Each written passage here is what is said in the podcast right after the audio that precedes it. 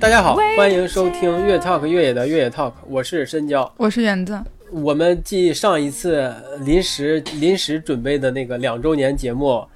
呃，严重的超时，于是我们就这个不得不在多日之后再次录音，把这个下半部分补足。没错，重新等待第二次录制的这个时间啊，园子中间还出现了一个小插曲，就是他感冒了。疑疑似新冠，我就是内心特别强烈的渴盼，哎，园子能不能有一个阳性，然后就让我们这个电台能够有一个特别好的点，阳性在线直播，阳性在线录录音，坚持工作啊！感染新冠依然坚持工作，嗯，让我们亲身体验一下，就是感染新冠之后的体验，结果能够分享。但是，哎。可惜呀，让你失望了。结果怎么？你说说。结果让你失望了。我并不是 positive，所以这件事情呢发生不了。你说，你说你是不是有点是吧？但是听众朋友们也能千万不要就被他所影响啊！我跟你说，这个但就是开玩笑哈，对对对，还是希望大家能够就特别注意这个防护哈。那个他并不是可能以为的那样。那样完全的没有事儿啊，就是还是要注意防护，倡导大家赶紧把疫苗都打上，把这个疫苗的普及率给提上去。我觉得这个是我们 作为一个公民应该做的吧，应该。像欧洲也是，对吧？欧洲也是，呃，起码疫苗这个普及率是大家也是一直在呼吁的。咱咱先且先不说这个这个这个新冠到底能有多严重，能给你带来多多大的心理生理上的伤害，但疫苗普及这个事儿。是毫无疑问的，就无论在哪个国家都是尤其倡导的。这个也是为自己多一重保障吧。接下来我们就顺着上一期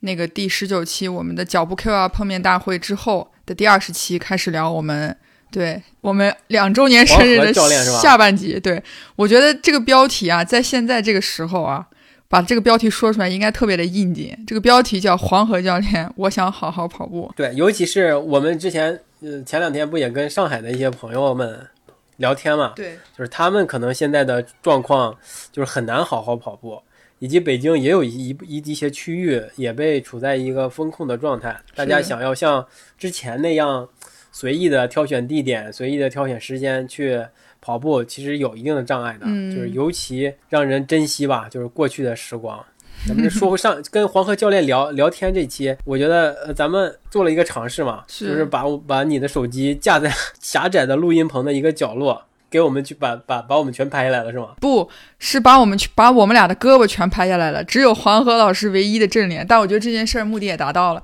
因为当时第二十期是录完之后是创了我们。所有期节目里面的一个新高，对吧？就是收听量跟对跟那个对无无可厚非，这个黄河教练的这个这个粉丝还是非常之强大，人气是吧？人气非常之高，以至于我们的支大爷听完之后都说：“哎，我都想好好跑步了。”但最终好像他也没动。我觉得现在这个时候，如果重新给大家推荐的话，就是你其实还是可以再去听一下的。哎，我记得就是黄河教练那一期，我们呃。就是那个阶段吧，就是大概做了也做了有二十期了。那个时候就也是我们两个也在会有一些讨论吧，就是因为我们之前邀请嘉宾，呃，不是做节目的时候都是先哎，我们今天跟谁聊，提这么个问题，而不是哎，今天我们聊什么？这个这个就因为是两个出发点嘛，就是那如我们我们跟谁聊，可能就是要考虑的是嘉宾能不能足够的输出。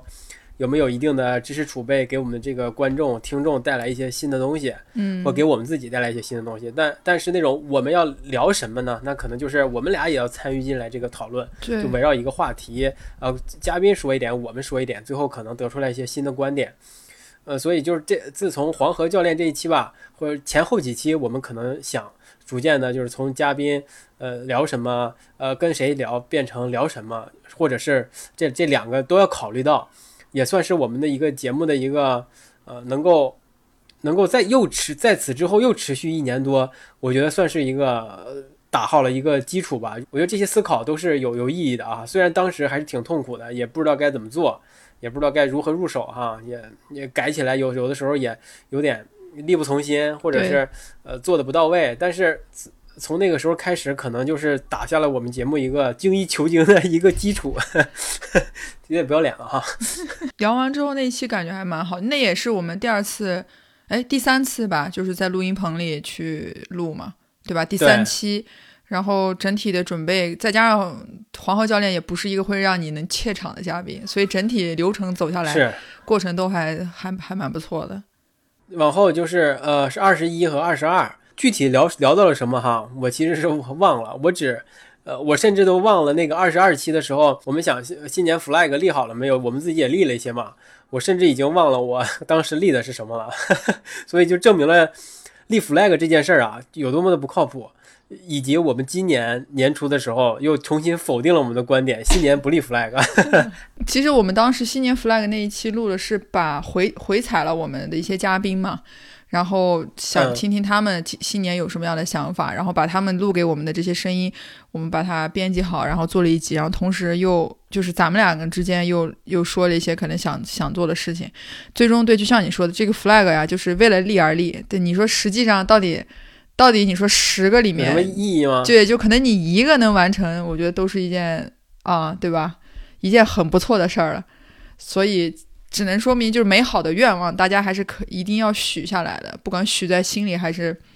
许给别人啊，许给别人呢，可能你就会要承担一个要实现的这个这个压力。接下来就是跟狗哥的那个聊他的新品牌 QK 啊，当时还是新品牌啊。现在可能，嗯，跑圈内大大小小的各种跑步的人，应该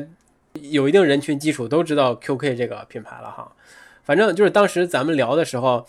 呃，反正狗哥给我们带来了一个机会，把我们介绍到了宋阳老师的节目上，就上了一回广播，是吧？真正的广播。哎，我想问你，你你 后来传统广播，你后来有听孙阳老师那个节目吗？没 没听，没听，是不是没给我们发链接呀？我突然间反应过来。我们是不知道啊，我都忘了。对，也可能是不是当时录完之后，有可能也没上，是吧？我记得咱俩聊话题的时候，我说：“哎，我还挺想跟就是狗哥聊聊的，因为轻功的诞生跟被大家知道的这段时间，就是在疫情这个期间，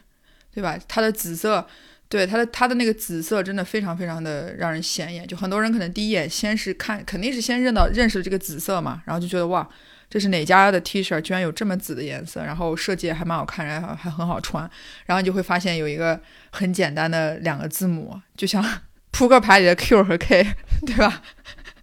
然后慢慢慢慢再去了解，就发现哦，其实它叫轻功。哎，我觉得比较好一点，就是我们节目当时上完之后，其实陆陆续续都会有粉丝去留言，在微博或者是喜马拉雅去去哪儿买是吧？对对对，就问，比如说去哪儿买，然后说哎呀，说我居然在这里遇见了轻功或者怎么怎么样，就哎感觉还挺有意思的。就然后也是因为就这个契机吧，然后跟狗哥聊了聊，知道了一些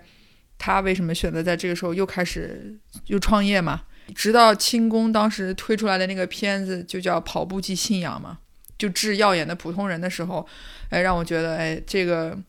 真的是营销，营销走在第一位，产品随之跟上的这个方式，其实也是事实来看，我觉得也还是挺不错的一种尝试。但是另一个角度，其实也在说，就是只能说，其实那他们可能，呃，从产品营销或者各个销售这整条线，应该大家都是。都对齐的嘛，都准备好了。接下来就是我，对我就想，我们就可以直接跳过的一期啊，就是因为聊傅坤的时候，其实已经聊过，对，就已经聊过了，对，傅坤就这么返场了。但他当时返场的原因就是很简单，从我们的出发点来说非常简单，就是因为无锡马拉松。那个奖牌的对，就要蹭他个热度，是吧？对对对，就 无锡当时前前后后的这个奖牌掀起了一阵的风波，然后问了傅坤之后，傅坤非常之欣喜，说来吧，那就来吧。这今今年也是因为无锡呃，因为疫情的原因，三月份的无锡马拉松也对也延期了。对，奖牌好像也是已经露出了吧。反正也是这么个时候，大家如果对无锡马拉松这个奖牌以及这个傅坤大师是怎么操作这个奖牌的一些幕后故事，我觉得可以回去听一听这期。下面这一集应该是我觉得深交会比较喜欢的。对，这是比较比较相对来说是呃比较比较专业的一点的一点一点的话题。呃，那我我我是对这个日本的呃现役的中长跑运动员是比较感兴趣的，也有过一些了解，也知道这当时是正在呃东东东京奥运会的选拔期间，那些非常有名的嗯日本的马拉松运动员在国内都很有名，例如那个大破节呀，什么舍勒优太，我现在还能还能知道有好多名字，什么神野大地，这都是大明星，不只是在日本，在中国也很有名气。对对对对对对，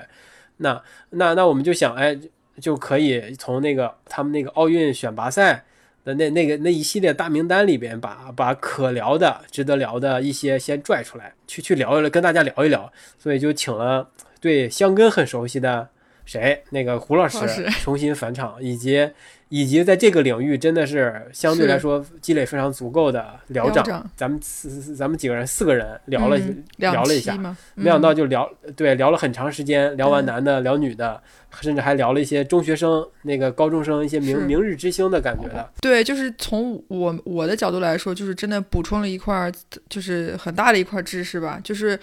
因为其实对这个，我们算是行业内做这行的，可能大家你说你不知道东京，你不知道日本的马拉松的历史，不知道日本马拉松的这些状况，那肯定我觉得也是有点不太说得过去，对吧？不合适是吧？对。但是你说你知道的深的程度能有多深或者有多浅呢？那这个其实就看自己个人的喜好问题。但当时我们我记忆特别深，就是我们聊到下集的时候，其实就是就我们作为就观察者来说，其实也在想说，哎，他们未来日本的这些实业团。就是他们签的这些，就是很好的这些运动员或者这些俱乐部，他们未来的方向会怎么样？有一天会不会他们自己真的去做一个比赛，就只是为这些选手去做的一些精英赛事，会不会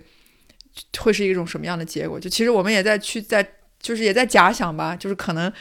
可能他们会有哪些方向的发展，对吧？呃，尤其是那些，嗯，呃，上半期聊的尤其充实，下半期，呃，可能没有那么充实了。我觉得也是因为，哎，这个媒体资源的原原因吧。我可能，我后来我想，为什么呢？可能跟媒体资源有关系，就大家。呃的注意力，无论是日本媒体还是中国媒体，更多的注意力可能都放在了一些男运动员和个别没错没错对个别女女子女子运动员才会有大篇幅的报道。那所以在网络上搜搜索资料的时候，因为我们毕竟采访不到这些人，没办法跟这些人单独的聊天，所以就从网上找的话，能找到资料可能还是集中在男子运动员身上。对，而且尤其是那几个大明星，可能更占了更多的媒体资源。对，是这样，就是就比如说女子，我们准备的人里面，其实从资料你能搜索到的程度来说，可能真的是仅限于衣衫麻絮，你能看到的内容可能会更多一点。对你反而现役或者特别年轻的这些，也可能是跟他的成绩挂钩吧，我觉得是。就比如说你的成绩没有到那么的那么的让出色的时候，其实可能媒体资源也会觉得说，哎，那对吧？我不可能给你那么多的空间去报道你，或者去。把你的一些过过往的历史拿出来让大家知道，所以可能还是从新闻的角度，人家也得考虑到说，哎，哪个更具热点，可能才更具新闻报道的价值。所以当时我记得在下半集聊女生的时候，就是咱们四个人共同的感觉都觉得就是 有些吃力。是的，是的，就是可能嗯聊不出东，就没有那么多东西可以聊。总而言之，这两期能够体现我们的。专业性 和在领域内的话语权是吧？然后紧接着我们聊完了日本，就聊了一个，就是我觉得大家都都向往，尤其可能是跑者都比较向往去的，但一直可能也没付出什么多少行动的一个事儿，就是我们请来了一个好哥，嗯，好哥的身份就是他去肯尼亚真的是专门练过马拉松。我总我总觉得哈，这个大家可能都有这个这个这个想这个对这个。呃，肯尼亚和埃塞俄比亚，他们为什么那么厉害？他们究竟怎么训练？以及对他们那个当地的经济条件如何不好，以及他们取得这么多成绩的这种反差，大家都会有一些好奇，就天然的把关注点都放在那儿。那真的有有想要去看一看，实地看一看，并并投身到那个环境中去训练的，还是挺少的，尤其是普通人。那其实你其实在国内的咱们那个田径队，中中国田径队。也会也会去，也会在那个环境下训练，呃，不止中国哈，也有一些国外的、欧洲的、美国的、日本的都会去埃塞埃塞俄比亚、肯尼亚去训练。那这个其实是一个非常成熟的一个一个体系啊，就不甚至是一些商业体系，就是你可以交钱，你可以选择不同的套餐。呃，有什么给你提供什么的住宿标准、饮食标准以及教练标准、陪跑标准，所有的东西都很商业，其实都很的什么的。只要你有心啊，只要你有预算，只要你有时间，你想去其实是可以的。当然了，因为肯尼亚和埃塞俄比亚还会给你一些增值的服务，例如 交交一点钱去去看去看野生动物是不是？你来来来肯尼亚一回，你不得去国家公园去看看动物啊？是，就我我们现在那个 T 就是 Final Project 正好做的项目，就是我们要在 Eton，就是肯尼亚的 Eton 要做一要开一个新的就是 Training Resort 训练营，对，要新开一个训练营，并且这是一个真实的 case。这个不是我们设想的，就是我们这个我们的这个 TFM 已经有了投资人，并且也有了合作的 partner 的一些品牌，所以其实我们现在就在做一些市场调研嘛，就肯尼亚那边，就我们发现一个，哎，真的是就是对那边来说也好也不好的事情，就是他们真的就是在非洲有非常多很好的这种教练，但他们就是散布在 肯尼亚各个地方，他们的价钱便宜到就是。用我们那个就是发纸是吧？对，就我们的那个 investor，他说你可以等同于一个人在马德里的工资等于十个非洲人的工资，就你能想象到这个比例是什么样？我当时听完，哇塞！因为我我们组有一个朋友，有一个同学特别可爱，说哎，我觉得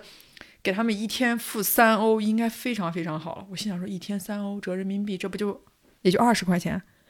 我说不行，我说得十欧吧。然后他跟我说：“你说什么十欧？你给他一天十欧，我的天，他就不好好给你干活了，他就得嗨死了。十欧能让他干很多事儿了，就他的消费的当地的价格体系，对它的消费的这种这种。”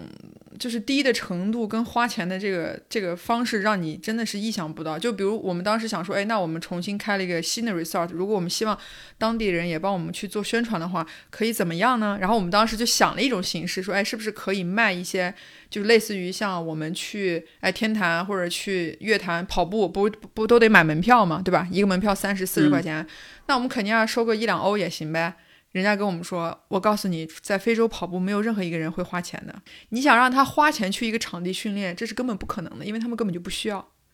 然后当时我们就想说，完了，我们的 revenue 从哪儿来啊？我们还怎么能就是意思说我们在当地就一分钱的这个都不用想了，就只能靠外部的。所以就是在回想当时好哥聊说他去肯尼亚训练等等这些惊喜，包括他见到了基普乔格。然后还他还见到了那个日本的那个神野大帝，就觉得好像神野大帝，对，就是好像感觉你在非洲遇见这些金运动员，就真的是一件很 easy 的一件事情。他们也没有觉得说，哎，对吧？好像我是一个神坛上的人，我不能跟你一起跑，或者是就像刚刚深交说的，其实他还是一个我们正常人都想去的，只要你把钱和时间规划好。对，备齐了是吧？对，去非洲训练确实是一个附附赠值很高的一件事儿，是一个实现路径很明确的一个一个东西，可以没错。接下来呢，就是一个在我看来非常非常之挑战的一期节目，因为呃，我们当时邀请到的那个嘉宾叫张兆维，呃，认识他的人肯定应该都知道，就是这是一部拍纪录片的一个导演，而且他的纪录片。就是最有名的，应该是让大家认识他的，就是那个冲天，就首次把动画跟这个故事结合在一起的嘛。然后后来的本本来面目，我跟申江也都去看了。然后我当时我们在录这期节目之前，我在邀请我老师的时候，他就问我说：“哎，其实我没有完完全全意义上拍过体育方面的纪录片，但是他说，我觉得冲天这部电影其实跟，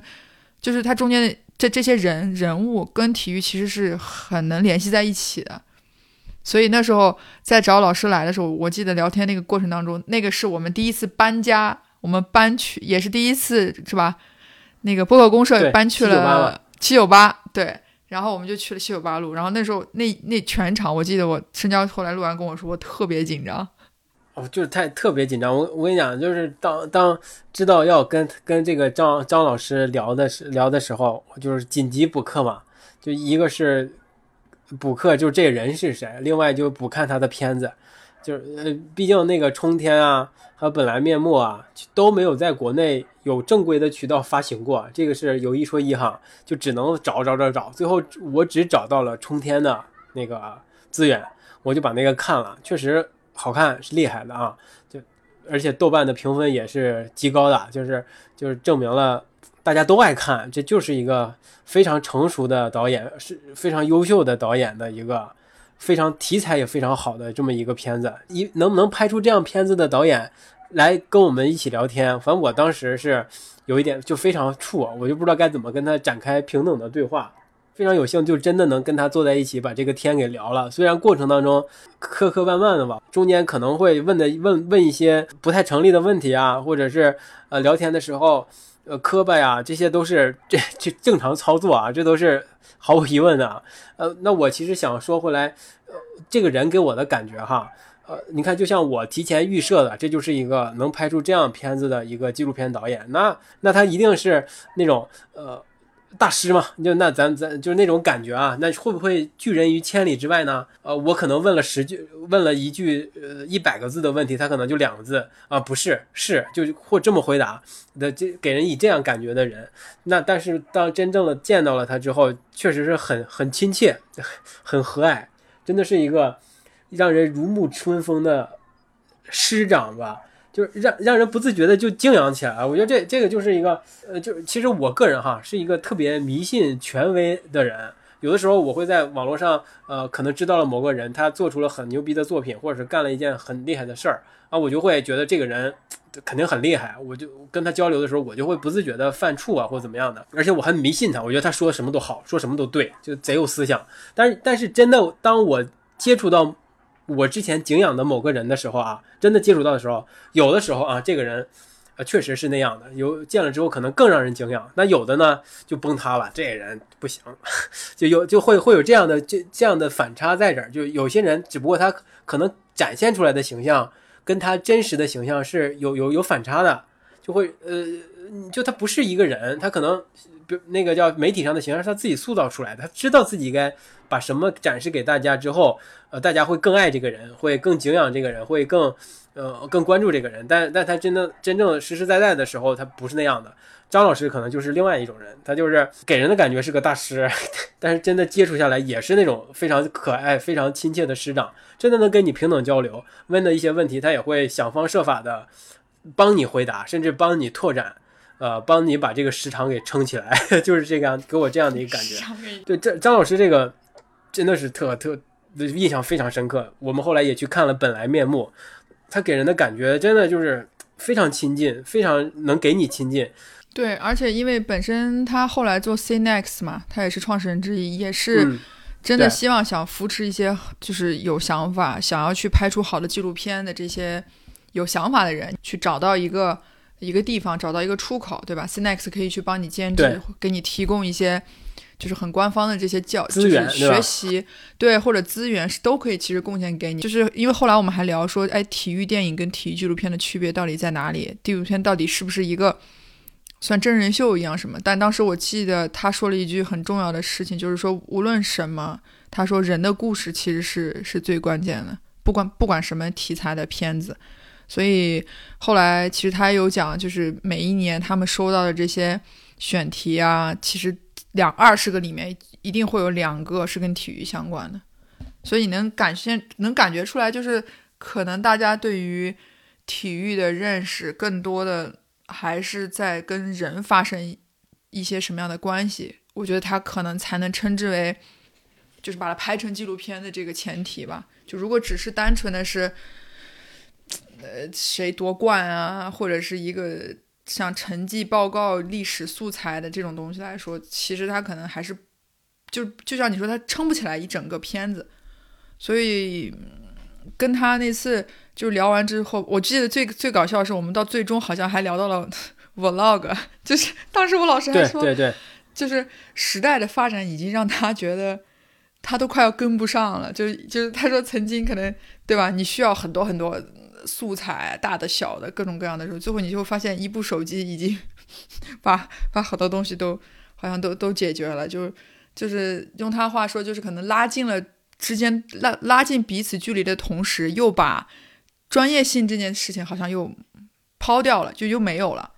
而且他也说了，就是对于那些呃想要投身于到这件事情中的人。来说哈，第一个肯定是要有自己真正想表达的，你真想讲给大家什么东西，对对，你真想告诉大家那种传递出那种感受什么东西，你得反复追问自己，这这个东西到底是什么？你得你得信，并且你也要清晰的知道这个东西是什么，你可能才才才才适合，才只只是一个拍纪录片的前提。另外一个就是，我觉得我印象挺深刻的。他说，你就真正的把你自己放到一个剧组当中，想方设法用你现在的积累和资源，或者是呃尝试，把你自己放到一个专业的剧组当中，干什么都行，走一遍流程，走一遍真正的工业流程，这个是对一些年轻人啊，对都都很重要的。接下来呢，可能就是我们第一，这是我们第一次吧，邀请去参加一个对。对，算是品牌发起。对，就是当时是阿迪，阿迪要出啊他们新的 Terrex 的一些系列，然后这个系列呢正好是在露营的这个场景之下，然后我们算是第一次去参加这个活动嘛，当时去的是杭州，对吧？两天，哎，两天一夜吧，应该是。是的，是的，是的，嗯。是在在那个场景之下也认识了其他的一些做呃自媒体的朋友，然后。也有一些就是可能在露营啊、户外这个这个圈子里的一些红人吧，就我觉得对那次印象比较深的是，因为你是第一次参与这种算是露营的活动嘛，哦，我们当时就就想说，哎，有个想法，想在现场去采就采一些声音，然后把这些声音把它就是弄在一起，除了视频以外，然后我们做这期音频节目。我印象比较深的对这件事情的印象就是，户外录音设备非常之重要，绝对不能。简简单单拿个 iPhone，拿个小小小麦克风就能搞定了，这绝绝对不可以的。这个也是我跟我同样的感受哈，就是我们想真的是呃想能够提取一些自然的声音，我觉得那个 iPhone 可能也够啊，呃，但但是肯定是有更更好的、更专业的东西，能够提取到更纯净的声音，能更有代入感的声音。那这种你你必须得，我觉得得要尤其的清晰，尤其的有层次。尤其的有有空间感，可能才给你更多的代入和给你更多的信息。那那那，如果咱们用简单的设备，其实不不太能达到这个标准哈。而且咱们最最终提取到的声音可能也不太完美。就而且这个就是给我一个非常那个大的提示，就是。呃，虽然我我这个人特别不喜欢参加这种这种这种东西东西啊，就是这种集体活动，呃，而且更更不想跟更不不适应跟大家就那么聊天呀、认识啊。但是我觉得这个是非常必要的、非常必须的，你必须得参加这种，有可能是一个呃，阿迪达斯 Terrex，它是一个大品牌，它发起的活动规格肯定是相对较高的。他邀请的 QL 们可能流量也是很高的，那他们在做内容的时候用的什么东西，思路是什么，对吧？啊，呃，想又说的是什么话？那我们在那个环境当中一定要跟他们接触，才能知道，哎，这是这个水平的这个这个流量的人，这个水平的 QL 们他们是是怎么怎么做东西的？那不自然的，我们可能就会把我们的标准也也拉高到那个那个那个地方来了。确实，你把你自己暴露在一个这种环境下，是能够反向的推动你进步的。所以你最后进步了吗？我当时我记得当时在录这一期的时候，出发之前是不是也有一个？哎，当时吧，还是在现场，就我还我就说，我说我觉得这个设备不行，它录不出那个。你说没事儿，这这 iPhone 是可以的，你要相信 iPhone。再再说，在这种嘈杂的环境之下，你用什么其实都是一样的。我就被你这样深深的对于技术上的无知给我回怼了。最终出来的成果可可想而知，也算是在意料之中。但是，嗯，怎么讲，就是凡事都得要经历吧。就是也很感谢当时这一期也有也有朋友留言嘛，听完给我们一些反馈。所以其实才才会有后一次，我们再一次去户外的时候，就把设备升级了嘛，对吧？是的，是的啊。接下来这期节目其实是就大，可能跟大小咖啡有点关系，因为大小咖啡不做了那么一个那么个录音棚嘛，就类似于呃行对行为艺术的感觉的，就是呃一个一个空间内一个艺术空间里面的大玻璃，就正正对着正对着他们那个店里面。然后你人在里面录音，外边的人人来人往，可以看到你们这边这里边录音，有有还有人会观察，会讨论这人在干什么。完，我们在里面自己做自己的，其实就会形成这么一个场域，所以我们就参与到这个这个里面来了。那的这期节目聊的就是跟呃跟园子的园子请来的嘉宾，我们聊聊一聊那个叫呃精酿啤酒。我记得当时我们想聊这期话题的时候，好像也是一个我忘了是什么契机了，就是嗯。因为我跟就是我们这期嘉宾杜杜呢，因为杜杜是一个真的就算是很跨行业的一个人吧，但他一直都还在这个这应该对这应该叫什么圈呢？我我很怕说错，就应该算是在就是快销快销产品。因为之前最早的时候，杜杜在怡宝，我们俩认识的时候，因为他在怡宝，但那时候他在怡宝呢，主要正好也负责跟赛事之间一些合作，所以为什么就认识了。然后后来他去做精酿啤酒呢，是因为我们熟了之后知道他非常喜欢喝酒，他对酒真的非常了解，就很像我们跑友到了另外一个地方一定要带跑鞋去不同地方跑步。杜杜是去到一个城市一定要去不同的精酿酒馆去喝酒，他甚至于还从日本、从欧洲、从哪里专门背，就是他一直想要喝的这种精酿啤酒背回来，然后他也不喝。因为我在他家住的时候，真的他他有一个柜子，后面藏的全是啤酒，都落了很多灰了。他跟我说：“你千万不要碰它，他就一定要放在这里。”我拿布盖上，就是因为怕被我们家猫给打，就是碰倒了或怎么样。就是他对于精酿啤酒的那个研究，就是也是有自己的一套，就是叫什么喝出来的经验。然后 杜杜，对，然后杜杜呢，好朋友也特别多。然后我记忆特别深，就当时在录。录这期节目的时候，我就跟他说要邀请他要聊，他跟我说啊聊什么呀？我我我只参加过一次越野赛，很巧的就是那一次越野赛，我觉得也是头一回，就是可能啤酒作为马拉松，就是一场越野赛终点的一个不能叫补给吧，就是一个一个饮品，大家喝完正常的之后，就你可以去领一瓶啤酒，或者是再花钱买怎么样？然后他为了上这期节目，他专门 去网上找了很多。就是跟比如说什么精酿、精酿啊、啤酒花啊这些东西，整个就是很专业的这套流程。他说我还是得稍微研究一下，我得百度一下，我得准准备一下，我不能，对吧？我不能去了之后让让我这些朋友们觉得，哎，不能人设没了是吗？对啊，然后呢，他还他还他那时候还说他准备带来他人生唯一一块奖牌，就是那一场越野赛跑完之后。他说他拿了一他就十，他说也就十公里，但是他这是他人生唯一唯一一块奖牌。然后我就说啊，不用不用，我说你不用有这么多的包袱。我们其实想聊的就是，其实运动跟啤酒它就是，你说它分不开嘛？但我觉得这两个同时存在的场景非常非常多。你任何体育项目，其实你看我们看球，作为粉丝来说，球场卖的只有啤酒，对吧？你也没有没有白酒，没有红酒，那。国外的越野赛、马拉松，所有的跑步终点一定会有一家是提供啤酒的，你可以去，对吧？你可以选择真的是凭号码布，反正就领领一个喝就好了。就是，就是他可能从某种程度来说，我觉得这两个就是就是结合度确实很高吧，就顺理成章，真的是感觉是一个顺理成章的事儿。这次聊天也给我们长了一些知识嘛，就是他给我们普及了一些跟啤酒有关的。知识对吧？就是说了一些哎，什么叫精酿啤酒？为什么叫 I P A 是是什么是什么东西？什么为什么叫印度淡淡色艾尔是吧？我觉得哎，这个还是挺挺长知识的，跟跟历史一些跟什么航大航海什么都有关系，有意思，就特别有意思。接下来就是跟张张诺亚的那个那次那期，对，诺亚真的是，嗯，我觉得就是很很健谈啊。我觉得就在我看来，他是一个给我的感觉可能不不。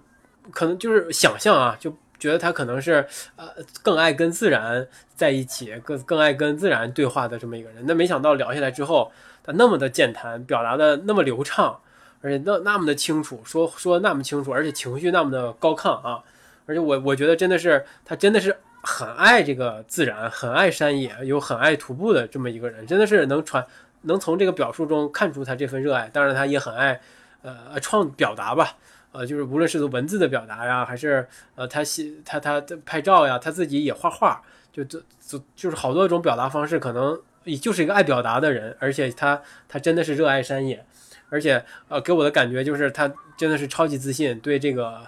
呃对这个这项徒步运动呀，什么山野啊这些东西，对呃很自信，他对这东西了解，觉得哎对啊，这就是构筑了他呃自自信这的源泉嘛，我觉得这个。呃，反正跟他聊得很开心，就直到现在为止，我我也觉得那一期可能对我来说是一就是非常流畅、节奏非常好的那么一期，就从头到尾，呃，都很流畅，那个都很清晰，而且，呃，转折过渡也都很明确的。对我，我其实也是，就是跟诺亚聊完之后，我又呃重新去看了一些他，因为他自己是有 blog 的嘛，他有自己的网站，然后他的。呃，Facebook 现在诺亚其实，在小红书上非常火，就大家都可以去搜一下张诺亚。对他，他对于徒步这件事情是真的，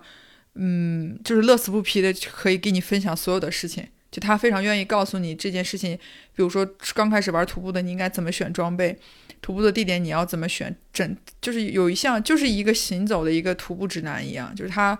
非常愿意去给你分享这些事情。对他也他并不是觉得可能我要隐藏一些什么样的事情不告诉你，那就是这是第一个。第二个是说，因为当时。呃，在跟诺亚聊的时候，也是聊天的过程当中知道，其实我们是同岁的嘛，也都是三三十岁，他可能比我还小个一两岁。就是你你从他的这个年纪跟他的谈吐和他对于事情的理解，就是同同为可能同样年纪的女生来讲，我觉得我的就是能学习到和触动的点其实是还挺多的，因为聊完之后。我记得我还在群里有跟张导亚说，就是我听完你说完，就是最终到结尾的时候，我都有，就是我真的哭了，就是落泪了，就觉得他找到了一种自己跟自己相处的最自然的方式。因为我记得当时诺亚说他是有一点内向的嘛，统一了，是特别喜欢，对他自己表达，其实他是有一些就是很内向的一些，但是他在户外在徒步在步道上的时候是完完全全不一样的一个人，所以。就是他说，在他跟自然的这种接触过程当中，他真的是越来越了解自己，然后可能反而变得，就是跟原来不太一样了。只是户外带给他的一些改变，所以就听他分享这些这些故事，也会让你想要去尝试一下这项运动，就是也也能想希望说看看，你是不是也会从这个中间有有所得。所以我觉得这一期是确实还是对你问我的话，我可能也是印象很深的一期节目。再下来这一期呢，对我觉得是一个，哎，我们在那个时候真的很不知道该做，不得不做，对，必须做，不得不做的一件事儿。就我觉得那个黄河石林那件事儿出出了那个悲剧出来以后，我们就肯定是备受煎熬的啊。呃，一个是伤心，另外一个就是我们作为一个自媒体吧，就虽然虽然可能可能就是小众的自媒体、垂直的自媒体，但是正是因为垂直，正是因为关注越野跑这个领域，我觉得就是必须要做一个什么事儿，但是又不知道该怎么做，那就非常感谢小明，就是他他说他听了我们那个延更的那个通知之后，他就说，哎，那那要不要要不要一起聊一聊这这件事儿，重新。梳理一下这件事儿，那我就就当时我就就觉得啊，对，好好，因为他他提起这件事儿来了，我不知道该怎么做，但是我又必须要做，我们必须要做这件事儿，那他这个契机就来了，我们就把这期节目给录了。对我来说，个人来说啊，呃，就其实这个黄河石林的这个这个这个事故，这即便到现在还是有很大影响的，对这个行业哈，就尤其是对这个比赛影响，直到现在都没有没有没有呃没有消失。那那作作为我来说。那个时候说了那些话，我肯定是不后悔的，而是必须要说的。因为小明当时他说他找我们也是真的，因为听了我们严更的那个，就其实他也很想真正的去说一些什么。因为其实他已他已经发过一篇文章，当时其实是在整个圈里，用小明话说，那个阅那个文章阅读量好像都到几百了吧，几百万了吧。当时那个叫《消解与误读：绝密越野赛的九层博弈思考》，就是它是一个纯文字的东西，但让大家读完之后，我记得当时所有人都说，这是在当下看到的唯一一篇。真真正正能看得进去，就是在分析这件事情的一个一个一个一个观点的一个作者，所以那时候小明主动来说的时候，其实我我非常的感谢，特别的激动，然后同时也很紧张，紧张是怕浪费了这次机会，没有把这件事情说明白。但是，嗯，其实当天的录制结果跟最后出来的节目，我觉得我还是觉得。比较满意的，最起码在我的角度来讲，我发表了我想说的话，我说出了我对这件事情我最气愤的点。但是，就像你讲的，同时可能它就是给整个行业来说，确实带来了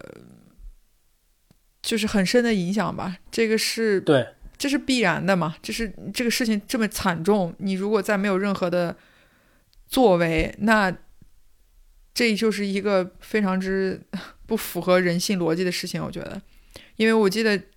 在我们最后其实就是一点一点再往后抛弃的时候，得出的一个结论，其实就是这个事情就每一个人都有责任，他不是任何一个人单方面一个人出来说这个事儿我担了，这是我的责任，没有人能说这句话，也没有人应该说这句话，我们所有的人都有都有责任，才导致这场悲剧的发生。所以，哎，反正我记得当时这个发出去之后，其实也有朋友说，我们仍然热爱越野赛嘛，因为我们当时起的标题就是“悲伤过后，我们依然热爱越野跑”。那大家给出的反馈也都是很积极、很正面的。就像你说的，这个马上就到对一年了嘛，就是所以只能说就是。我们做任何事情之前，还是真的要，嗯，三思谨慎一些。在说话、做事任何事情之前，都是要过一下你的大脑。对，就是我觉得越野跑也好，或者是其他任何的运动也好，它运动之所以成为运动，就不是一个让你觉得我可能出门穿上鞋就马上能干的一件事情。你是需要去做一些准备的。这个准备方方面面都有，对吧？你知识的索取，自己个人的训练，跟对于一些事情啊，这个比赛你到底应不应该参加，应该怎么去衡量这些东西，这个你都需要有个自己的认知和判断，对。然后再就是，我觉得对于我们自己本身做比赛这些人来说，那我觉得你就更不用讲了，这就是一个信任的过程，对吧？我相信你，我交了钱来参加这场比赛，那。你要怎么去对反馈给我？你对我对你的这份信任，就完完全全就体现在这个赛事里面了。所以这期节目我没有勇气回听，讲真，但我觉得这期做的还是，你让我打分的话，我可能十分我会给他八分。对，接下来这一期其实也是一个朋友，呃，介绍我们的嘉宾，介绍给我们的嘉宾就是阿国，就是嗯，这个人啊，就是非常。神神秘结合体啊，对我们来说就是非常的幸运。我们越野跑的人可能都知道，呃，除了 UTMB 这个欧洲的比赛之之外啊，美国有两场非常著名的比赛，一个是西部一百，还有一个硬石一百。这两个比赛最著名的点就是它的抽签之困难。那尤其是你第一次去抽签，你大概率百分之一万都抽不上，这非非常的显而易见的。可能你抽了好多次都抽不上。阿国这个人神神奇在哪儿？他就是这两个比赛他都抽中了，啊，而且都去了。这个可能在国内都是掰着手指头数啊，就是参加过这场比赛的人掰着手指头数，呃，非常的有限啊。呃，还有还有就是阿国他的生活的地方在广州，广州是大家都知道，就海拔低，没没什么山，没什么高山，而且气候湿热。那西部一百它是出了名的干燥。硬石一百呢，它就是海拔高，三三千多、四千多，跟广州比又是一个巨大的差距。那你在广州备赛，去这两个地方比赛，所以总总的来说，阿国这个人就非常的厉害，就是就就是因为这个非常的幸运啊。另外一个，他生孩子也很幸运，一一生就生出了一个龙凤胎。你这个生孩子这个说的明显感觉带着点羡慕啊，就是阿国阿国在这个过程当中。他真的也是为这件事情付出很多努力，然后找了国外的教练，对吧？就完全严格按照教练给的这些训练计划，一点点的去改，甚至于到了当地，最后发现好像有些训练计划要做一些调整。所以一切就是也是努力努力之后得到了一个非常好的结果，其实也真的是应该要恭喜他。对，就是幸运之外，人家也得多一点。多一点自己的努力不是认真备赛啊，对吧？然后接下来这一期，我想说，就是这是我们第一次跟我们远在 远在海外的竞争对手，远在海外的竞争对手，敌台第一次来了一个串台。对，就是这个，他人家是一对真夫妻，澳来自澳洲的爷爷。我记得那会儿咱们在起名字，录了几期之后，发现，哎，这这怎么跟我们的名儿这么一这么一样呢？然后再再定睛一看，哦，其实 logo 不太一样，但名字的相似程度，你想，大家都是个野，只是他们用的是夜，对吧？我们用了个 talk，就英文角度，我们用了个 talk。然后后来就约了这期节目，说想录一下中中外户外运动的一个差异，就是。也因为录这期节目，就大家就是成为了很好的，就是呃朋友的关系。我们没见过面的朋友是吗？对，我们叫敌台，其实是一种开玩笑的一个角度，因为大家都是在聊运动，在指这个领域嘛。但其实你比较明显的能看，可能我们还是有一些不太一样的。但是很巧的就是，我们好像有两期重合的嘉宾，后面的阿聪跟跟跟跟那个诺亚，其实都是。对，都是很很两期很重合的嘉宾，所以就还蛮有意思的。哎，不过我我在这里要要用音频的形式专门 Q 一下那两位主播啊，就是我也不害臊，就是曾经当时答应说要让我去做嘉宾的这事儿已经快一年了，就我寻思了一下。可能人家觉得咱也不好意思，你主动说，是吧？对对对对对对，人家肯定觉得不行，原子你咖位还是不够，就是你上个野吧，还是不太行，就也有可能就是不能这么明显让你上我们这个台来打广告，所以咱这事儿也就不说了，咱就在这儿重提一下就可以了。真的，我跟你讲，就是叶野套跟爷爷绝绝对撞型，就是我觉得百分之撞百分之九十的撞百分之九十啊，就是无论从我们的。选选择嘉宾啊，选择话题的那种，呃，审美角度啊，都他妈都很趋同。我跟你讲，远在世界各地，就是这么这么几个人，居然能，这真的是个缘分啊！能想做电台这么一个一个东西，这是一个缘分。嗯，他们想做电台，我们想做电台，而且基本上是同一时间段开始的哈。他可能他们可能比我们稍早一点点。呃，另外一个就是我们选择话题、选择嘉宾的时候。也都很趋同，那这就是亲上加亲啊，也是敌上加敌。我就观察我自己的心态嘛，在他们那个两周年的节目的时候，他也不邀请了咱们，给他们聊聊天嘛，做了一段。我就说，呃，就可能听他们的节目，就是为了反反思，呃，我们的节目怎么能做得更好，然后打败他们，是吧？像刚才你说的那个那个，呃，两期撞撞嘉宾的那个，那两期节目恰好。他们获得了很好的流量啊，都在小宇宙上上了首页。我们这这种心态，我我我们要面，我觉得我个人我们要面对哈，就是对我我很嫉妒，这个是很很很这个是显而易见的。为什么我们不能上首页，他们要要上首必须要上首页？这个区别在哪儿？这个问题出现在哪儿？问题是不是我们的问题？我我非常直面这个情绪哈，直面我的当时的感受。我倒我我我倒不会觉得说我们像你说的，就是从就是形似度这么这么的高。就现在现阶段来说，我觉得还是不太一样的。就是因为我有听诺亚和阿聪的那两集，在就爷爷上，就是他们的那个整个整体聊天的思路跟跟聊的话题，其实跟。我们在写提纲想聊的东西其实是不太一样的，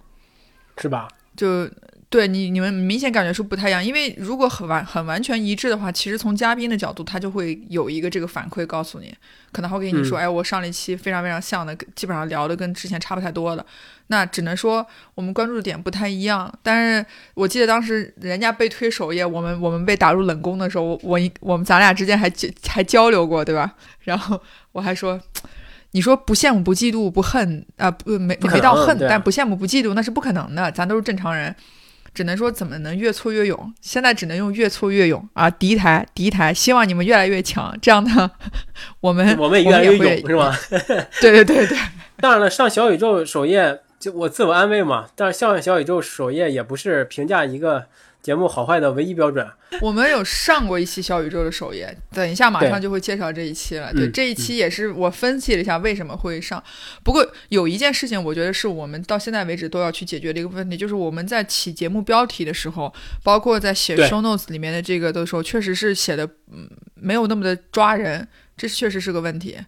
对，你说这个问题出在哪儿呢？那就是出在我们俩身上，你说还能出在谁的身上呢？对吧？这标题是咱选的，这个 show notes 里面的简介是咱写的，你你你说你怪谁？就只能怪自己，只能说未来走点心，好吧？我反正现在已经尽量在走心了，希望你也能尽量走点心。接下来这个奥运系列呢，是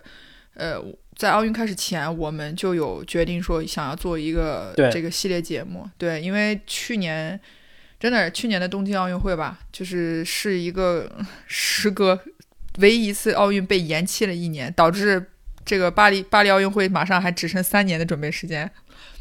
然后当时在聊这个奥运的时候，我们也有在想一些到底聊什么样的一个话题。我们本来在聊天的过程当中，有一期选题是要连线当时就在东京参加。奥运会的一个记者朋友，就那是也是我很好的一个朋友，就都跟他约好了。但是后来他真的跟我说：“原来我真的太忙了，我这每一天光核酸来回就是被这个大巴车送往地点跟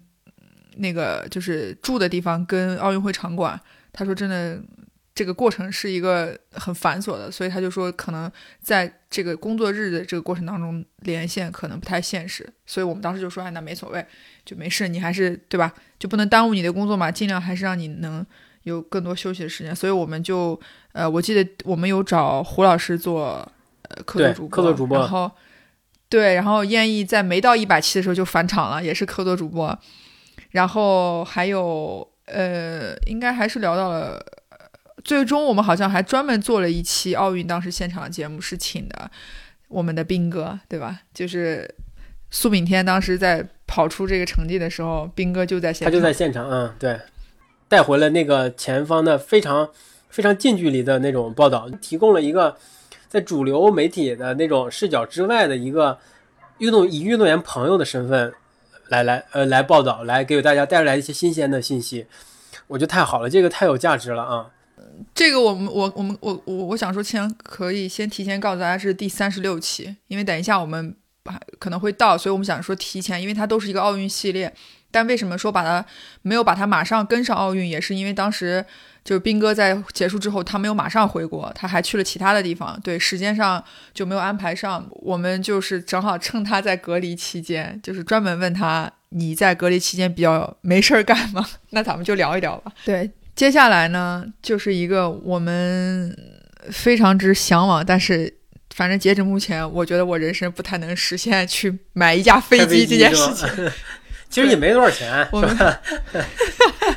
对，我们就结请来了一个，当时认识有一段时间一个很好的一个朋友叫 Vincent，然后他他现在人此时此刻正在加拿大。因为前段时间他在美国好像还飞了几次，他还问我说：“哎，园子，你有没有时间？那个回头来美国联系我，我可以带你做一下这个我的这个私人飞机，带对带你飞飞一圈什么的。”就是当时聊天的时候，他给我们带来了好多那种非常有意思的细节哈。他说，在开飞机其实是个很简单的事，只要你上了天之后很难啊，除了一些必要的机机械故障，你很难出问题。所以，对，所以他就是边开飞机，可能手机就放在那儿，边看电视剧，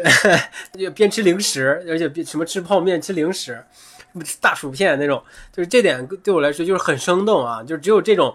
呃，真的是在天上飞的飞行员，而尤其是像这种私个人的飞行员，才会做这件事儿，并把这些事儿说给你听。但你你如果说，呃，什么哪个航空公司的他。飞行员他不可能跟你说说这种事儿是吧？他即便那么做了，他也不可能跟你说这种事儿。对，而且我记得当时温森上来聊出，他就是说，大家听众朋友们不要误误误以为我的私人飞机是一架什么波音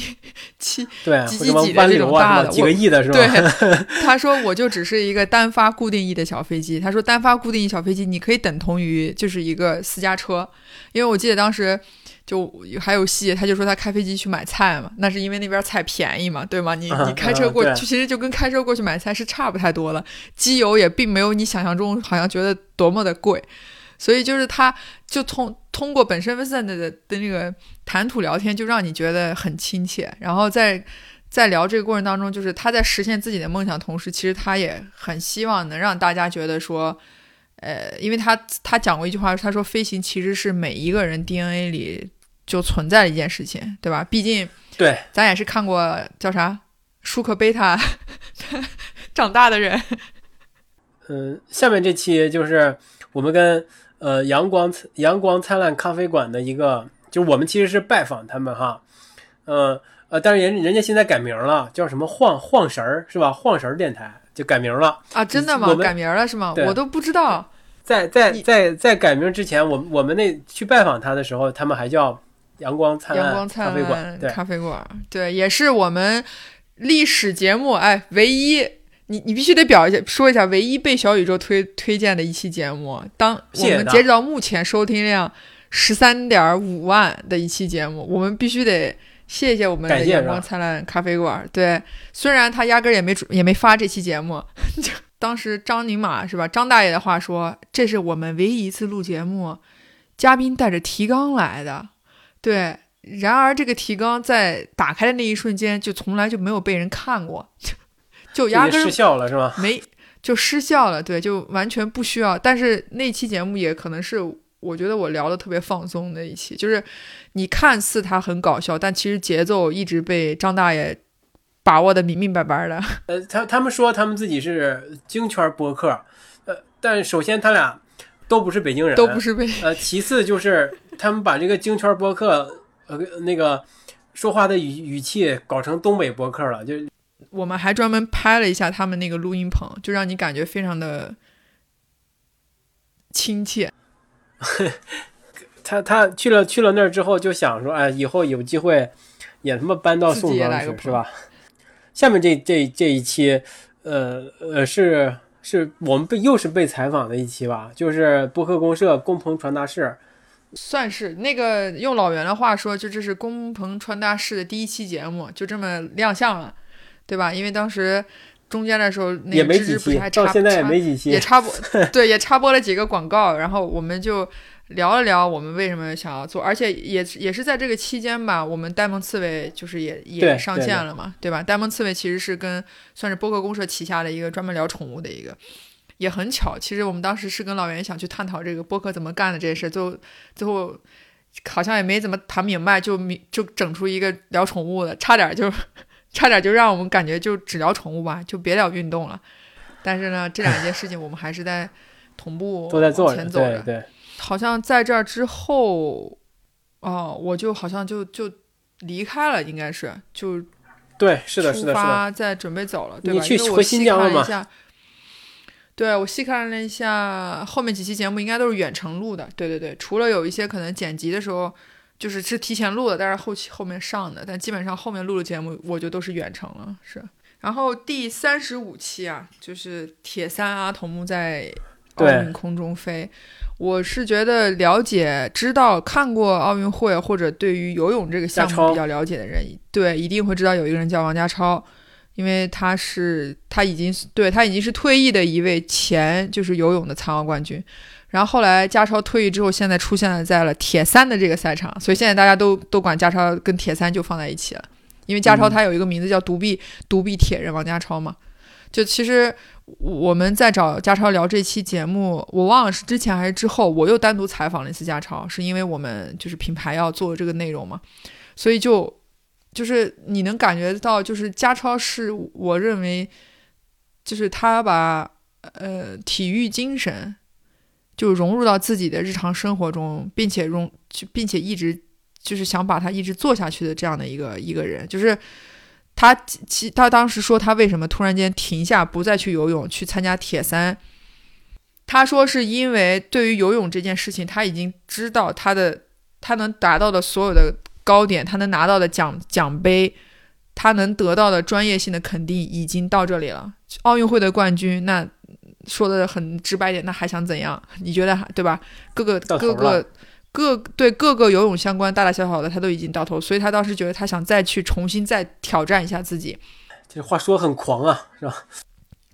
对啊，因为他觉得他已经拿过三届奥运会的金银铜牌之后，他就想说，那我就选择退役。然后他退役之后选择先去上学，然后上完学之后，他突然间决定说，他要想要去参加残疾人的铁人铁人三项国家队，想要进入这个领域去再去挑战自己。都这次。就是东京奥运会的残奥会，他虽然没有拿到非常前面的名次，但是他的名次也是真的非常非常好的。对他排名第四嘛，在 PTS 第四组的时候，他排名第四。这对于家超来说也是第一次参加残奥会的冬奥残奥会哦。呃，家超，呃，给我的感觉，呃，这个人很少少见的，我觉得很稀少的那种，就无无论从身体还是从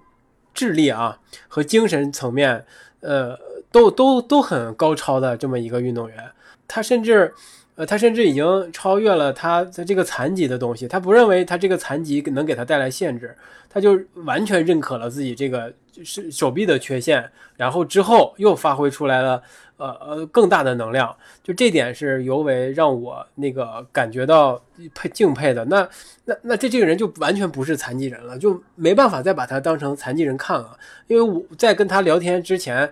呃，我我我从来没这么想过问题，就是那我可能觉得那残疾人一定会觉得自己少了一个手臂，可能或者少了一个其他的地儿啊，呃，或者是有一些什么其他的问题，就是一个残疾人不跟正常人不一样。但不不，我跟他聊过天之后，就就让我觉得有一个新的认知，就就是你只要认同了自己啊，就是你只要完全的接受了自己这个身体的缺陷之后，那他就是一个很正常的人啊，就是就是正常人，就跟跟这普通人就就不再分残疾人和和和正常人的区别了。就这点啊，这点他太太厉害了，就当时给我极大的震撼。而且当时就是后来跟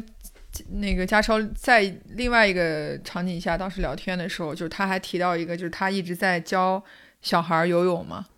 就是他还有一个经历，就是他曾经教过一个自闭症的孩子去游泳，就是嗯对。一其实一直到现在，家超也都还在教小孩儿。就是我们，因为我们当时那期采访也看到他一些视频，就是有小朋友就讲说，小朋友就说，其实家超哥家超哥哥的手臂是藏起来了，对他并不是，对，并不是没有，就是你能就是能感受到他跟孩子，就像你刚才说的，就是他已经完完全全接受接受自己身体的一些缺陷，他并不会觉得这是我的缺陷。下面这期是，呃，也是金金犀牛嘛。那就是园子刚才也也提到了，就是我们升级了自己的设备那期是吧？对，也不算是升级啊，是被动升级了。跟乐图要了一个，跟乐图要了一个麦克风，就是现场就用上了。嗯对，然后我们又拍了视频，然后又又又把这些采访的过程又剪剪出了这个节目，而且我们把视频也也也发出去了。反正这次收获还挺丰富，挺丰富的。对，就是金犀牛，这正好又是我们做播客这个第二次参与他们因为金犀牛第三十五年嘛。金犀牛的第三十五年，就是第一次从啊北京搬去了内蒙吃了穿这个纯户外的这个这个场景，所以当时我们升级了设备，然后呢，我们所有的录制也都是在大草原之下，是吧？就着雨，就着风，就着就着来来回回的这些游客。希望希望这这。第第三十六期的这个我们跟金犀牛之间的故事，虽然我我没有办法去现场，就看深交你跟大师兄怎么能擦出不一样的不一样的火花啊！来，那个就刚才跟那个三十六期是呃采访田冰嘛，那个刚才聊过了，就是田田田冰老师真的是新视角啊，这个弥足珍贵，有这么一个全情投入的人，对中国田径来说真是弥足珍贵。然后接下来就是跟田安娜是吧？也是一仗的，一仗的，对一仗的创始人。来来聊露营，露营呢真真火呀，就火到了现在，现在还火是吧？我跟你火到什么程度啊？嗯嗯，我我去公园跑步，草坪上都是帐篷和天幕，真的。就就火到这种程度，去公园就那种公园，那个公园，对，那公园呃日平常的时候几乎没有人啊，就是一个甚至有些荒荒的一个公园。就在就在咱们录节目之前，我又去那公园溜了个弯儿，真的就是全是帐篷和天幕，我绝了！我靠，那就 你没想你没想加入进去吗？想啊，我我对我对露营最呃最好的想象就是什么？就是不是吃啊。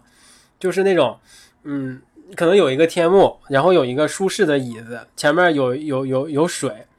呃，可能能看到很远的地方，天边有云，就不要太热，最好有点风，有点音乐。你要求，哎，我想说你要求挺高啊，最最完美的想象，我不需要有吃，不用什么煎牛排啊，做咖喱啊，炒炒米饭呀。你在点谁？我感觉你这话题在点谁？就是确实是，就是我也发现录音从我们那时候录的时候是六个月之前嘛，就是去年的年大概是九十月份的时候吧。其实到现在露营非常非常，就像你说的，就我虽然人在国外，但是有时候对看一些因为工作原因，你要去看一些小红书啊，一些社交平台，就会发现露营更火，就火到就像你讲的，它它的公园已经都可以露营了，在。在原来，也可能大家跟 就是什么什么，就是什么那个叫得空，就是不让规定不让，但是也录，没没有地儿啊。就是国内的那个叫什么露营营地的资源还还不够足。其实我那天还听了一期，就是备忘录新做了一期节目，因为露营真的特别火，所以那 Bessie 他肯定基本上也会去在火的这个。这个过程当中去找一些真正的行业里的人来聊嘛，就是你听完之后那个结果，你就会发现，就是中国把露营把它真的是当做了一个算是一个产业吧，就是一个事业产业的方向在发展。它对于营地现在去，大家很多人现在都开始去包地了，包地，然后把这个地变成一个营地，改成营地，就只是只是改成营地，但它改成营地的前提是它可能都不会去考虑什么上下水、什么这些东西的排便、什么电呀这些不管，就先找到一块地。现在难就难在地儿没有。但是我也有看到有朋友，就当时上次我我们我记得我们当时在跟田安娜聊的时候，其实也发现有很多真正很早开始玩露营的人，其实他们反而不是特别喜欢现在这种一窝蜂的这种形式，可能让一些比如说原来一些比较野生的可以去露营的地方，最后变成现在被管制，或者你要去交交费用，或者人家直接就不让你去露营了，就变成可能现在都是一种你必须要去到一个露营的场所，付一个什么样的费用，你可能才能在那里露营，而且。其实我是很不喜欢露营的时候，帐篷跟帐篷之间离得非常非常近的那种感觉，因为非常影响睡眠，真的睡不好。就本来你想听的，你想听着水流声和大自然的声音和鸟叫的声音去睡觉的，对吧？哪怕是一些下雨的声音，我并不想听见隔壁人打呼噜的声音。接下来。这个呢，就是我们这个再次要感谢一下哈，我们越野 talk 自打名字没改，换了我们的主 KV 之后的我们这个知名设计师，对吧？雀雅老师，人在厦门，虽然不能给他钱嘛，但是我们就请他来上次节目，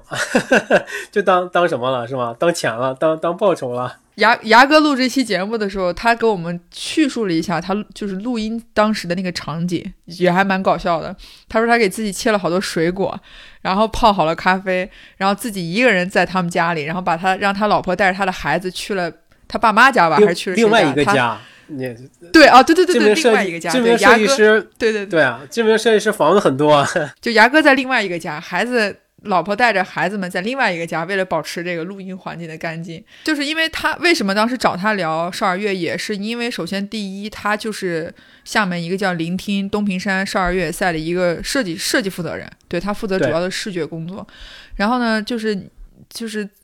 在那段时间吧，就是疫情期，虽然也是在期间，但是厦门可能。呃，相对于就是管控没有那么严，大家还可以出门去感受的时候，其实他们其实大大小小做了好几场这种小型的这种少儿越野赛，就是把孩子们或者孩子跟家长都放在一起去让他们去参加这个越野的比赛。就是我们看到的，不管是从照片的反馈还是聊天的角度来说，都能感受到说这项运动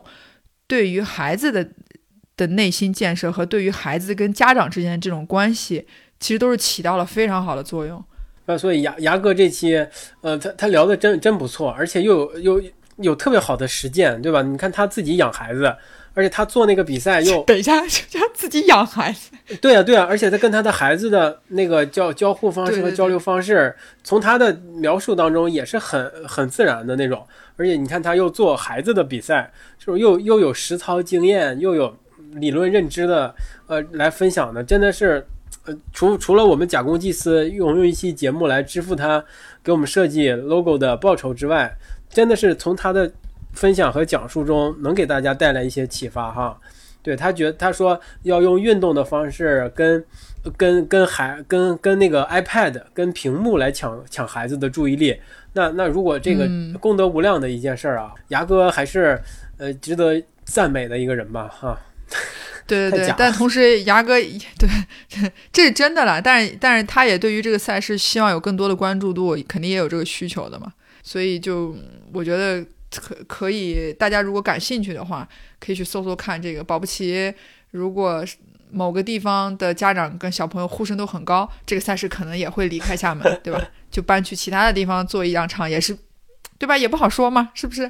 下面下面是什么？下面是我们我们跟那个谁，跟大小大小咖啡这个台的一个一期聊天。这个从约定到聊上也是耗时了得有两两仨月了吧？最终最终呢，对 Vivi 还是不在。就是我们就作为我来说，你说我跟三个男的坐一块聊，你说哎呀没有 Vivi 在，多少还是缺失了一些兴奋感。但是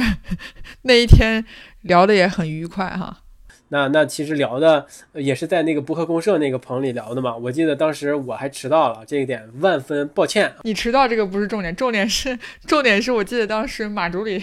一边聊还一边担心着那个播客公社对面对面对面那餐厅里坐着的女朋友，就是心心还记在心还记在那边，然后马助理就一直在各种对各种的灵魂拷问，我就不知道这个跑步怎么就能上瘾呢？对，再下来这一期冬天了嘛，就是第三亿人上冰雪嘛，我们也得 我们也要上冰雪。当时也是找来一个好朋友，就是是热血对。对吧？热血 Snow Fever 的创始人之一 PC。因为就是我认识 PC 的时候，刚开始看他那个公众账号，他基本上全都是跟骑马相关的，因为他很喜欢跟骑马嘛，有点像易红姐，但他他他有点像休闲骑马那种，就比如说他会去找一个地方长期待着，然后夏天就真的是马背，然后后来因为认识了熟了之后才知道啊，他的生活方式就是夏天马背，冬天滑雪，就是夏天都是黄色的地方，冬天都是白色的地方。理论上来说哈，东北人，呃，你看你看冬奥会上。就无论是滑雪、滑滑冰项目，好多都是东北人，对吧？那作为一个东北人，可能天生就很亲近冰，很亲近雪，因为自然条件摆在那儿了。但我这个就特殊，我从小到大不仅没接触过雪，而而且也没接触过冰，而且跟 PC 也是绝了哈！就这期节目录的时候，就出现了音频事故，对对吧？后来冬冬奥系列录的时候又出现了音频事故，就是你也不知道什么，他就是被诅咒啊，被被 PC 就是被诅咒了，他的手机被诅咒了。每次跟我们录节目吧，他总会出现录音事故。就是，但是但是这个节从节目聊出来的效果来说，他还是给大家可能刚开始滑雪的一些人给了一些很正面的一些建议。下一期就是送你送你离开，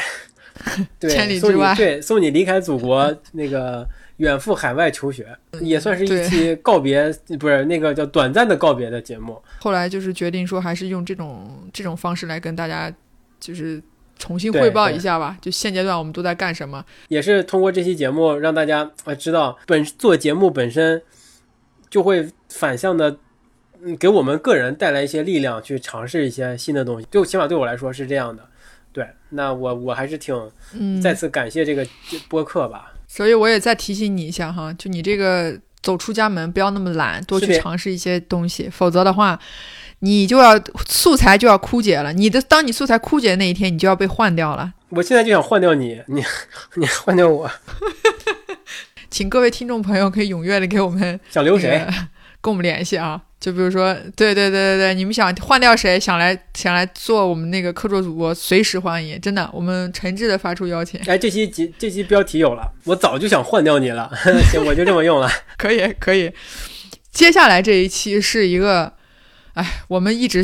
在等待着，希望他在线下影展开幕的那一天，我们真的能去到现场。对，就是 All Docs 的一个中国国际户外户外影像嘉年华。其实当时接收到这个邀请，深交跟我说的，因为我已经人在国外了嘛。但是我非常开心，说能在一时之间能看到这么多好的片子，你可以自己选。对，可很爽，而且是看到了，因为它这个是面向全世界这么征集参展影片的呃一个影展，而且又应该是有一些官方的背景吧，那就有一些官方的渠道跟国外的一些机构能够要到一些片子来参展。所以它这个片量和范围就非常广，而且甚至会会有一些那像那种 Discovery 的片子放在这里边，那个叫参参展哈，就是或参参评。那这个我觉得就应应该是在国内应该，在我看来哈，在国内的户外户外领域的这么一个影展当中，应该是最广的一个了。呃，而且我们也挑了一些真的很好看的一些片子，质量非常高。呃，我我们看完了之后又做了一个。交流，而且感受啊，我觉得真的是很很实际。我觉得这种这种这种这种类型的节目很好，就是我我们可能一起看一些东西，然后相互交流一些看法什么的。我之前没想到啊，我觉得我们可以时不时的做一做这种这种这种节目，就是我们两个有可能哎，我们就看一些。不相关题材的一些影片或者是一些书啊什么之类的，我们看完之后可以坐下来聊聊天，就是看哎有什么感受。我觉得这样这样的形式也挺好的。但确实也是同样的一个问题，就是怎么能让大家能看到这期节目，就真的能听到这期节目？就比如说我们也做的很用心，但是怎么能让别人更多的人知道？这个其实也是我们需要同步考虑的。然后引出下一个我们的一个老前辈，对吧？户外老罗。罗老师可是对网红啊，现在正当正当红啊，是吧？是是是是是。他真的是一个可以用不认命、不认命来形容吧。但他无数次在在录制的时候都说他认命，认了。但我说他不认命，是因为是因为他真的是什么项目都，他真的是对吧？播就是你看他自己亲自去做抖音的这个做的很好，对吧？他从一个对啊，他从一个幕后的人变到一个台前的人，从台前中变到一个台前的台前的人。就他的脚本的这个撰写、内容的拍摄，真的是做的是很好的。就我因为除了除了这个日，除了咱们这个节目这个交流之外，我跟他还有一些其他的角度的一些交流。那这个人可能表，或者是从其他人的嘴里边听说过老罗这个人到底是什么样的。他确实聊天的时候会表现出说，哎，就可能这个这个世界就这样了，就这种感觉的一个人啊。但是他从来不放弃，你知道吗？就是即便世界这个样子，他还是会做一些特别具体的工作。就是他的训练，你呃什么早早起来很早去练 CF，然后时不时动不动就上山，然后那那当然同时他他他的他的那个风雪户外可能呃运行的并不是特别好嘛，因为毕竟是线下的这种这种这种户外店，不会好到哪里去的。那他会拓展积极拓展业务，例如他这个网红的这个 网红的这个这这条路，你表面上看他他他是认命吗？他他肯定不是，就像园子说。屁呀，咋是吧？但是你就是发现，就是怎么说啊？每个人可能就是老罗对于这些户外的这些的追求，他也是每天也可能也是在想一些各种各样的法子，能变出不一样的东西来，也真的是在勇于尝试。对，对。下面这这一期，呃，也是一个过年的节目吧？回回顾也回顾了一下我这个参加参加训练营的。训练营出师不利的这么一个事情，而且而且我们的例行节目例行跨年不应该是立 flag 吗？就像刚才说的，去年的时候就立了 flag，那今年的时候我们及时的制止了我们的这种想法，就咱咱不立 flag 了，就不不鸡汤了。接下来聪姨的这一期就是刚才我们也提到跟爷爷就是撞台的那那一期节目，对他们的收听量非常之高啊！再次恭恭喜一下这个第一台啊！聪怡也是那个 Audox 那边朋友介绍过来的嘛，然后我们也在网上搜了一些，发现他的视频跟他本人这个感觉啊是这个判若两人啊，就是我是我我我是觉得是判若两人，但是但是从一对于飞盘这事儿就是研究的也算是真的透透的明明白白的了已经。中国飞盘教父嘛，是吧？第一人，你给他捧这么高。综艺就是他，他可能对于飞盘的喜欢和这些这件事情，就是他真的用到了就是地推啊，身体力行的去。疫情之前真是推啊，对吧？硬推啊。包括他对，包括进校园这件事情，其实是在我看来，我们原来我们原来做比赛都是一个敢想，就是就是不敢想也不敢做的一件事，因为知道校园进校园太复杂了，你要跟学校去沟通做这件事情的时候，学校的顾虑很多，对吧？他毕竟是个学校。对你又是一项体育的项目，那飞盘又又牵扯到一些社交的属性，所以就是，而当聪一真的是亲自去就是游说这些学校，希望学校去组建一些，比如说飞盘队，能让大家去感受到，哎，飞盘到底是一项什么样的运动，这些事情的时候，哇，那真的是一腔一腔热血洒到底啊！我觉得那个真的是就是那种硬功夫。基础的事儿，你这真的投入精力、投入时间去硬推这件事儿啊，就是把飞盘进大学校园，然后又组织大学联赛这件事儿，你如果真的能呃一直坚持下去，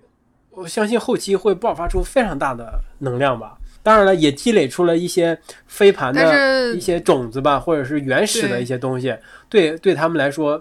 我我觉得这很厉害。这个策略看起来很笨，或者看起来前期很难，但是。呃，真的是一个很很很应该的，应该的。当时我们聊的时候，就还问聪一嘛，你有没有觉得二零二一年开始飞盘真的火了？那而且它火的那个程度，被大家变成一个非常新的一种，就是社交的一种运动形式，就交朋友的一个很好的一个场所。那聪一说，我们的发现非常的正确，就是包括他后来他自己也喜欢把一些设计做到不同的飞盘上，他又做过很多。很漂亮的这种就很可爱，各种各样的飞盘的这种设计嘛，就是他自己也在想说，把飞盘怎么能跟艺术呀不同的一些领域结合在一起。然后就是下面就是我们的冬奥系列节目，那我们呃还是延续了延续了一个操作方式吧，就是请一位冰雪方面的专家，还是 PC 啊，PC 就来做我们的客座主播了。我很喜欢啊，我。我很喜欢一个那期就是什么呀？就是肖恩怀特那那一期，就是咱们两个人，咱们两个人聊那一期。虽然这期的流量可能没有那么好，呃，但是我觉得这是一个，嗯，是我觉得最清晰的一路思路最清晰的一次。当然，我们还请到了那个谷爱凌那场比赛的解说，对吧？叉队，呃，那这个对叉队真的是资深老炮儿啊，是吧？啊，那那那还还请还什么？最后请请来了谁？六六对吧？六六六爷来，我们来聊了一下最后一期，那他的一些当年的当年的一些，包括这次追圣火的这个这个细节，对吧？骑着他的小自行车，最终到了了，到家了也没追上，先从从鸟巢一路追追回家，到家了，最后电视上就出现了那么一小撮火，六爷以为他错过了错过了整个世界，但其实他并没有。对，在在接下来期间。这就是重磅了吧？是不是？还又跟关雅迪聊聊聊聊这个关总跟深交之间这个这个这个关系啊，就是就是那一天呢，我们也是视频聊。那深交跟关雅迪是在同一个空间里，我就在屏幕的这一头，我隔着这个屏幕呢，就能明显感觉出我搭档的这个多多少少的一些看似自然，但其实并不自然的一些一些这个这个提问的提问的这个方式方法跟这个。坐在那里的一些小的细节啊，其实已经好很多了。以前我都我都不想不想见这人，你就就是觉得他什么呀？觉得他叨叨叨叨叨叨说一些那么一些话，反复说，表达那些东西吧，我又我又不认同，我又懒懒得跟他讨论。不过这次聊完了之后，确实有了一些改观嘛。就这个，我觉得他变变化真的非常好久以来 变化真的非常非常大啊。以前可能超更多是关注自我，现在他他的。更关注更更大的话题了，这点是我对我来说，呃，让我变舒服了很多，所以我也是抱着一个特别请教的姿态吧，去找他聊天的。所以咱们也没有特别详细的提纲，就是请他聊一聊关于播客的这个问题，因为他他做节目，另外一个就是他不划帆船嘛，那也跟他聊一聊这个帆船的是一个事儿，就是毕竟他是一个 QL 大 QL 也。通过我们节目，把他的一些近况跟广大听众做一个汇报吧。反正就就聊了这些。对，跟关跟关雅迪这次聊完，就是能感觉出来，就是他的这种就是知识储备真的还是非常丰富的。他本来就很喜欢看书，又很喜欢看电影。记忆力好。就他对于有一些，对他记忆力是真的好。就是他对于很多事儿，他记得是哎。非常的详细，然后他对于播客到底是怎么，最起码对于他自己的播客，他要想要怎么做，是怎么样的一个方向发展，他也想的非常的清晰。然后是，嗯，也是一个也挺喜欢的这期节目，就是跟易红姐聊那个马，他这个关于马文化这件事儿和骑马这件事儿，要要比我想象的要丰富太多太多了。以前给我的印象中，马骑马可能就是呃呃新疆新疆那边。呃呃，内蒙那边就是那少数民族做一个交通工具的，然后可能再远古一点，它是一个战争工具。那那现代一点，那可能会有一些马术的比赛，呃，还有一些那种什么赌马。但是跟一红姐聊完天之后，就知道马这个动物真的是很很很聪明，而且它的运动能力要比人好太多太多了。即便是驮着驮着人走路，可能对它的体力，对于它体力消耗也是一个没有那么重要的事，就是可能驮了一个人。跟没驮人差别不大，他体力太好了。那我之前觉得可能骑马去那种险非常危险的地儿，呃，走走旅游啊什么，可能对马是不是一个残忍的事儿？那就刷新了我这个观点。另外就是马的这个，呃，人跟马的一个互动，这就不同的地儿其实有不同的方式。你看咱们中国，像西像欧洲，像南南美、北美，都都都不一样。就而且一红姐就现在又去了那个相关的媒体工作，而且她个人又会拍纪录片嘛，真的是从一红姐那儿得到了一些东西。我很很喜欢一红姐，真的非常非常喜欢这一红姐。这个人是吧？他这个人，他这个人是一个让你觉得就是非常平易近人的一个人，就你跟他聊天特别的舒服，真的感觉会特别舒服。就像他自己，其实他他那个马上走的公众号也一直在做，还有两期是。一一期是跟罗教练的一个对话，一期是跟芝芝呃滋滋那边的对话，对对，跟那个肯纳尔那边的对话，对吧？就是那罗教练那罗教练那期对话，呃，更更多的是什么嘛？是我的一个训练总结，以及是对呃 Training Hub 的一个使用体验。感谢罗教练，感谢高驰爸爸给我这么一个机会带我训练，养用三个月时间养成了我的呃跑步运动习惯。现在我还在继续跑步，而且我准备那个呃再过一两个月夏训就要开始了，要用 Training Hub 给我安排一个计划。罗教练那个新书我都买了，就不用问他了，就是他书里就用能用他的书，不用请他当教练，不花那份钱了。就就直接把他书买来，自己自己自己你太过分了，你太过分了。这个我们请罗教练做这个训练营的教官，就结束之后应该是三个人还是五个人吧？是最后又续费了，就是让罗教练继续给他们做训练计划。为数不多的你，我跟你说，你自己还买了本书。但是我觉得买书开始研究，哎，算是一个真的还不很不错的一个开始，就是让你养成计划的同时，也想要给自己做一个更。更称职的计划，但也不排除你可能买完书研究之后，发现自己还是不行，你还得去找罗教练。人家罗教练都说了，他的业务范畴是什么？是那些已经有很好的运运动基础，现在就是想通过科学规律的训练更上一层楼的那些客户才是他的目标客户。像我这种想要养成训练习惯，他可能觉得你也没必要找他。这一期是一个很硬货，就对于聊得很好。对，就是大家对于跑步想可能有一些比较硬性的这种感知的，可以去听一下这个节目。想知道怎么开始跑，跑得开心的呢，就去找一下黄河教练。侧面证明了园子说的特别对，你想聊得好啊，聊得深，聊得细，你还是得是自己感受一下。接下来这一集啊，真的是很意外、很意外的一集，但是。这个聊完了，这个过程，这个过聊天的过程跟得到的结果，其实是在我预想之中的。我觉得这是一个非常，就是我们就应该让更多的人知道和参与到这个大学时间，你就应该去参与户外，因为真的上过大学毕业多年之后的我们，就尤其是我现在又重回校园，真的只能说一句，真的只有你在上学的时候，你才有很多的时间去做你想做的事儿。所以，我就是觉得是给给现在的大学生有一个机会，就是你从去设想一个项目计划书，到写这个计划书，到怎么去完成这个计划书，到怎么去利用你这次计划书给未来的自己或者下一次去做准备，整个这一条线其实都可以通过这件事儿去有一个锻炼。而且，那个呃，我真的是亲有过亲亲身的呃呃感受呃对比啊。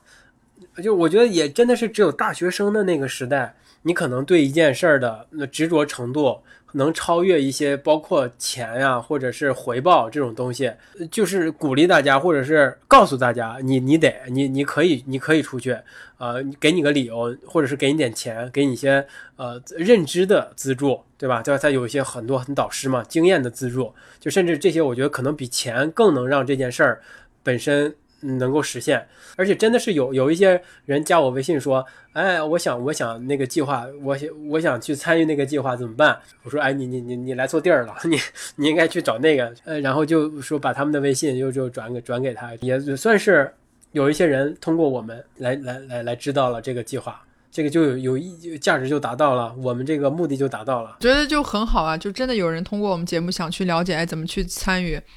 我觉得就是一件非常好的事情。就是我们在过去两年做的做的事情。这个时候呢，深交可能又会想说一句：“哎，我们真的不是在为爱发电。”但，对，还有一个可能要多说一两句，就是我们还专门做了个系列节目，叫《跟上海的朋友聊天》。这个其实就是在我们上两周年这个期间，正好做的一个系列。哎，你呃，这件事对我对我对我的意义非常非常之大啊！就跟这个心态，就跟我当时面对黄河石林的时候。心态是很相似的，因为那件事发生了，呃，就是我必须得得得得做点什么。那个时候可能是需要小明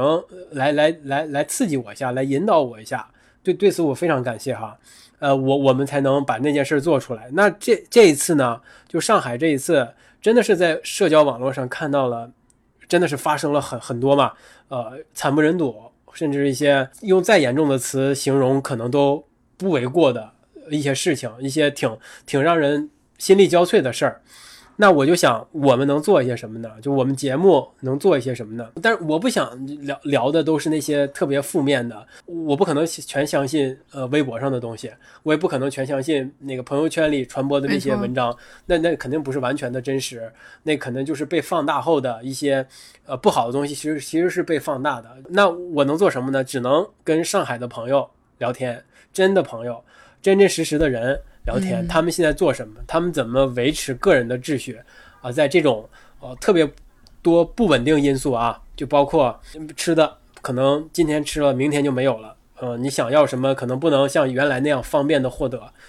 这个是最大的隐患嘛，然后你又不能出门，可能你的活动空间只有你小小的卧室，只有你小小的呃，如果你是一个出租屋，那你可能只有几平米的空间，你在那个空间里边，你能做些什么来保持你自己的秩序？这个这就是我做这期这一系列节目，我们做这一系列节目的一个原因吧。也很幸运，我们聊的这些朋友，找的这些朋友都很积极、很正向的给我们传递了一些很好的一个一个一个信息。我我不试图通过这个东西来。来来来掩盖说什么来证明上海其实是没有想象的那么严重的啊！我只是想表达这些个人在这种环境下依然能够不放弃，依然能够呃依然能够保持自己原来的习惯，让自己呃不不不堕落下去。呃，这点只想只想说这些。更重要的是，这些人中不仅可能是维持自己的秩序，关照自己，他甚至在关照一些其他的朋友，在有自己的能力范围内。帮助自己的同时，帮助自己的邻居，帮助自己小区的，呃，宠物，帮帮助呃自己呃那个什么工作人员、志愿者，帮助什么保安，那些保安和那个那个叫什么打扫卫生的都回不了家的，而他们的居住环境更差的，不可能有小区的人居住环境好，而且好多人宿舍可能做饭的条件也都不好的，而且主要是他们可能。呃，收入也没有那么高，那那那他们也会帮助这些人，就就展展露了很多真实很多细节，所以我还是希望，呃，这些东西能给大家带来一个，呃，起码能跟这跟我们聊天的这些人，他们能跟我们聊天之后，稍心情稍微好好一点点，很很开心，很荣幸能够请到这些朋友，我们还在继续哈，还在继续，我这边跟上海朋友聊天也会继续陆陆续续的上线，希望。大家如果有什么想跟我们聊的，也可以跟我们留言呐。我们我们也我们也很很愿意听到你的声音。所以，我们对絮絮叨叨的哈，这个这个两周年生日的下集可算是结束了。嗓子都哑。接下来就是我们正常的，对我们正常的节目就会呀，对，可算是结束，嗓子都哑了，太难了。我只期望在三周年的时候可别这么整了，这么整，我跟你说，听咱们的听众就要散了。所以希望我们的这些这些运动的这些故事，我们朋友的这些故事，都能够给你们的生活添加一些就是不一样的一些滋味儿啊。能让你们喜欢，这是我们觉得最最好的，所以我们下期再见吧。两周年节目到此结束，我们拜拜，拜拜。